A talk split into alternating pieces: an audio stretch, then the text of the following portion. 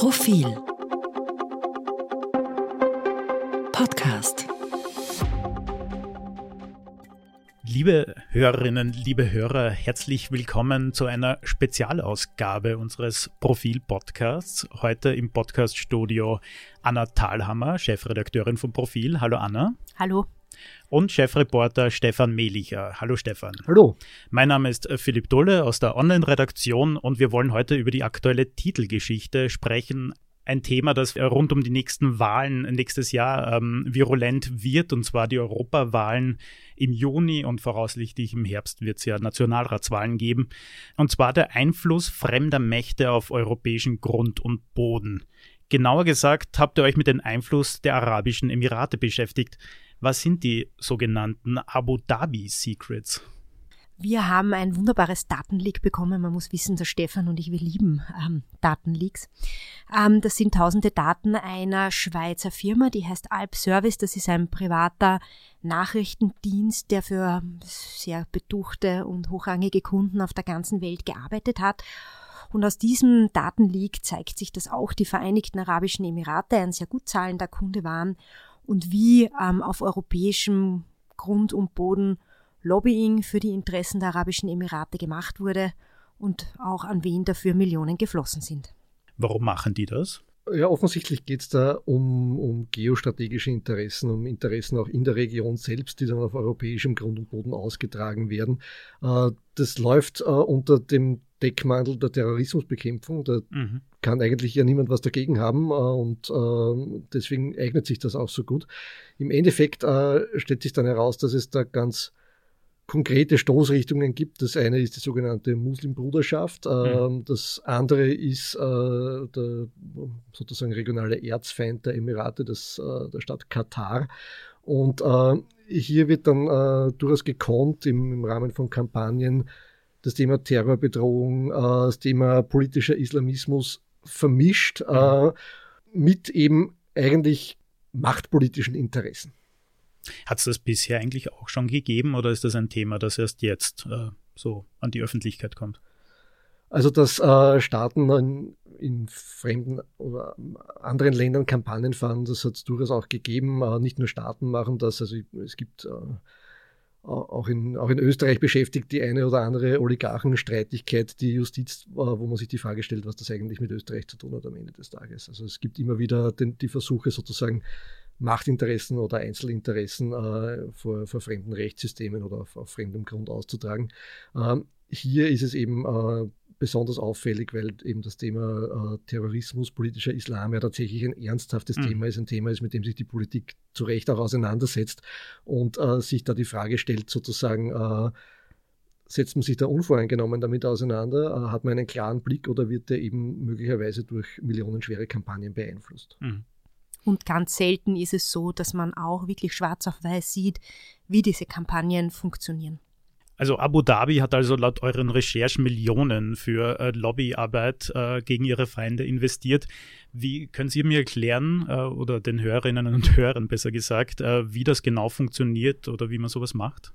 Also wenn man sich diese Daten ansieht, muss man schon sagen, es ist sehr beeindruckend, wie das strategisch aufgebaut und durchgezogen wurde, nämlich nach einem ganz klaren Muster. Am Anfang waren es wenige Länder, die man bearbeitet hat, am Ende waren es, ich glaube, 29. Ähm, und das funktioniert so. Zuerst werden Ziele identifiziert. Das sind Personen, Vereine des muslimischen Lebens. Dann sucht man sich ein paar so besonderes schillernde Persönlichkeiten raus, wo man das Gefühl hat, okay, rund um die kann man eine Geschichte bauen, die dann auch zieht, die mhm. für ein äh, sozusagen eine große Geschichte steht und die heißt, die Muslimbruderschaft ist gefährlich. Und dann hat man eben begonnen, zu diesen Personen ähm, möglichst ähm, ja, torpedierende Informationen zu finden. Das ging von intimsten Dingen im Privatleben bis hin dazu, dass man halt äh, versucht hat, Verbindungen herzustellen, die diese Menschen diskreditieren. Und dann hat man so ein, sozusagen so ein, ein, ein Profil erstellt. Dann braucht es natürlich jemanden, der diese Dinge auch verbreitet. Das sind wir, die Medien. Ähm, das muss man auch sagen, war ein wenig schockierend, wie viele Journalisten offensichtlich auch auf der Payroll dieses Unternehmens standen. Es gibt auch ganze Listen an Journalisten, äh, wo daneben steht, also Einschätzungen kann man die bearbeiten, sind die für solche Dinge zugänglich. Und dann hat man halt versucht, die zu bearbeiten, das auch mit sehr subtilen Methoden. Da wurden Webpages erstellt, Wikipedia-Artikel verändert, damit Journalisten, wenn sie den Gegencheck machen, möglichst auch auf die gewünschten Informationen ähm, stoßen. Gleichzeitig gab es Positivkampagnen für die Vereinigten Arabischen Emirate. Ähm, genau, und der letzte Schritt war dann auch der Kontakt zur Politik, wo man dann auch versucht hat, andere Entscheidungsträger da zu involvieren, sie dafür sprechen mhm. zu lassen und so weiter. Das klingt ja das Ganze schon so wie ein Agenten-Thriller oder die neueste Netflix-Serie, Ist es wenn, wenn ich das sagen darf. Als die entscheidende Frage, habt ihr auch was zu Österreich gefunden? Tatsächlich finden sich auch Verweise äh, auf Österreich in diesen Daten. Da gibt es zum einen Beschreibungen von, von den Ursprüngen dieser, dieser Kampagnentätigkeit, wo auch äh, eine, eine österreichische Institution eine äh, zentrale Rolle gespielt haben soll. Ähm, dann äh, gibt es äh, indirekte Zusammenhänge, nämlich äh, eines dieser, dieser sozusagen subtilen Mittel, hier auch Netzwerke zu schmieden, die über Grenzen hinweg wirken, ist äh, das Engagement von bestimmten Wissenschaftlern, Wissenschaftlerinnen, mhm. die äh, dann äh, als Expertinnen und Experten für den politischen Islam zum Thema politischer Islam auftreten. Ähm, wir haben da in, in, in den Daten einen, einen Vertrag mit einem führenden äh, unter Anführungszeichen Forscher sozusagen in diesem Zusammenhang gefunden, wo tatsächlich drinsteht, dass er auch für das Abliefern von Gerüchten bezahlt wird. Das hat mit Wissenschaft natürlich mhm. rein gar nichts zu mhm. tun. Dann habt ihr in der aktuellen Titelgeschichte auch noch zu einer anderen Causa was gefunden, und zwar ein Think Tank des ehemaligen FPÖ-Verteidigungsministers Scheibner hat offenbar auch gute Kontakte in die Emirate. Was habt ihr da rausgefunden? Das ist ein Think Tank, der sich ähm, auch der Eigenbezeichnung nach unter anderem mit dem Thema Terrorismusbekämpfung beschäftigt. Und ähm, die haben über die vergangenen Jahre Kontakte geschmiedet in die Vereinigten Arabischen Emirate. Es gibt äh, offensichtlich Kooperationen mit zwei Institutionen dort äh, und wie sich zuletzt herausgestellt hat, ähm, wurden im Rahmen dieses Think Tanks ähm, sogenannte Akteursanalysen angelegt mhm. ähm, und da tauchen dann plötzlich äh, Nationalratsabgeordnete oder äh, andere Politiker auf, ähm, denen unterstellt wird, aus welchen Gründen auch immer, entweder nahe an der Muslimbruderschaft zu sein oder zumindest beeinflussbar zu sein. Und äh, wir haben da drin auch äh, den Namen unserer Chefredakteurin gefunden. Auch von der mhm. Anna Thalhammer wurde da ein Profil angestellt, wo offensichtlich völlig falsche Dinge behauptet werden. Äh, das ist äh, schlicht gefährlich, äh, weil wenn sowas in Umlauf kommt und verbreitet wird und äh, möglicherweise auch im arabischen Raum Eingang finden sollte, sind Personen automatisch in Gefahr, über die sowas behauptet wird. Also das ist kein, überhaupt kein Kinderspiel und, und völlig abzulehnen. Was besonders irritierend ist, ist, dass dieser Think Tank ähm, geleitet wird von einem ehemaligen FPÖ-Verteidigungsminister. Man sich schon fragen kann, warum ein ehemaliger Verteidigungsminister solche Informationen sammelt, die offensichtlich auf Englisch übersetzen lässt hm. äh, und dann halt auch, an wen sie denn gegangen sind. Welche anderen Personen kommen da noch vor? Kennt man die, die da in dem Think Tank sind? Also für diese Akteursanalyse äh, wurden, wurde offensichtlich Le eine Leistung zugekauft von ähm, zwei, eine, einer Expertin und einem Experten, die heißen äh, Heiko Heinisch und Nina Scholz. Äh, die beiden sind insofern bekannt geworden, auch in einer breiteren Öffentlichkeit, weil äh, deren Gutachtertätigkeit im Rahmen der sogenannten Operation Luxor eine zentrale Rolle gespielt hat.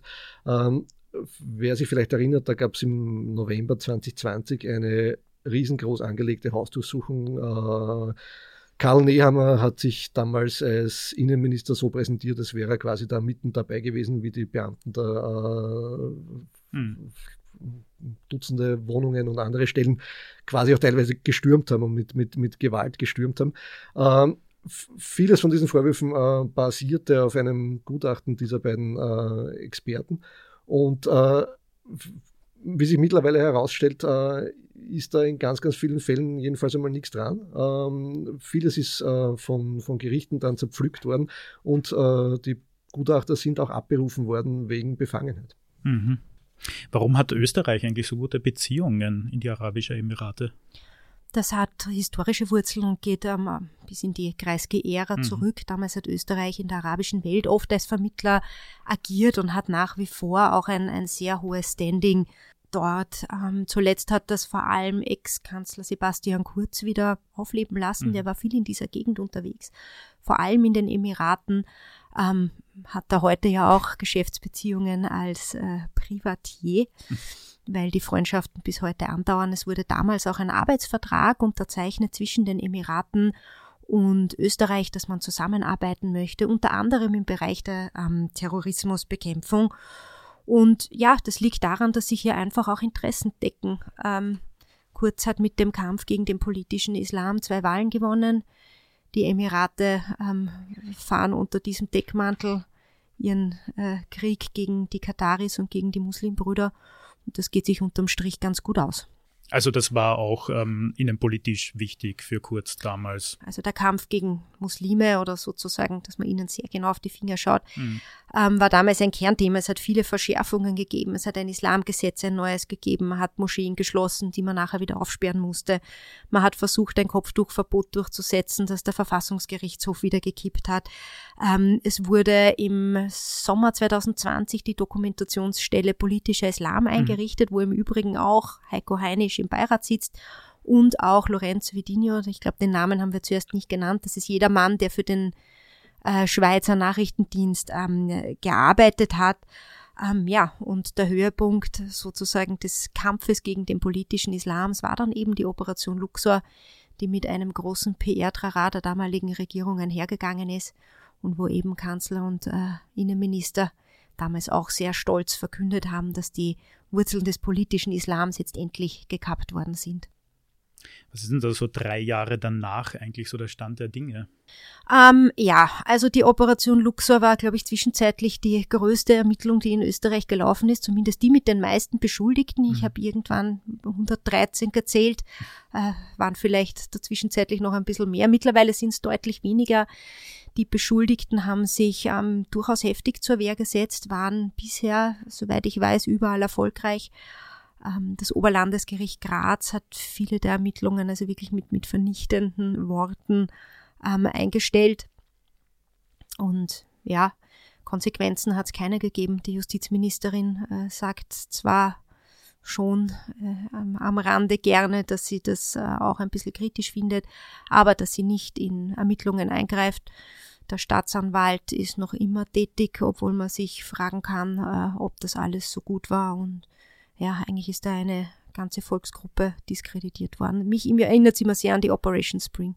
Liebe Anna, lieber Stefan, vielen Dank für diesen Einblick. Ich glaube, wir haben jetzt schon, oder ihr besser gesagt habt, schon sehr viel von der aktuellen Cover-Story äh, berichtet.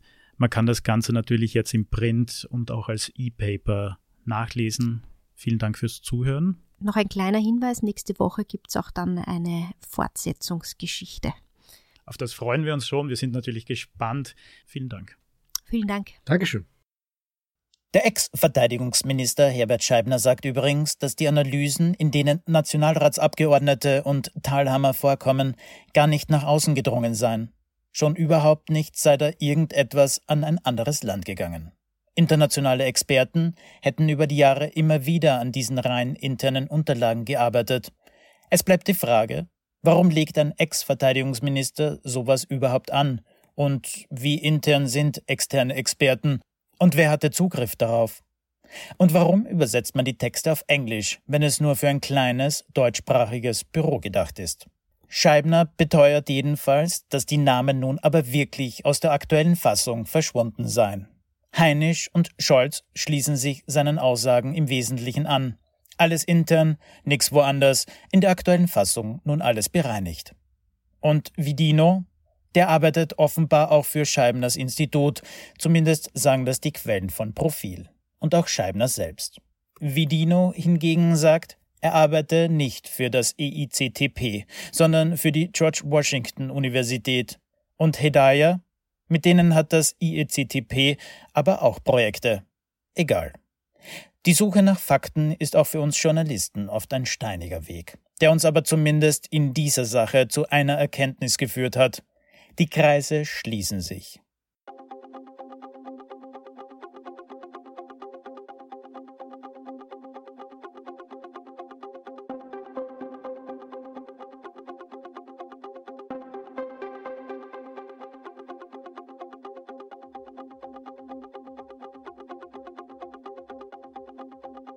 Mehr zum Thema auf Profil.at.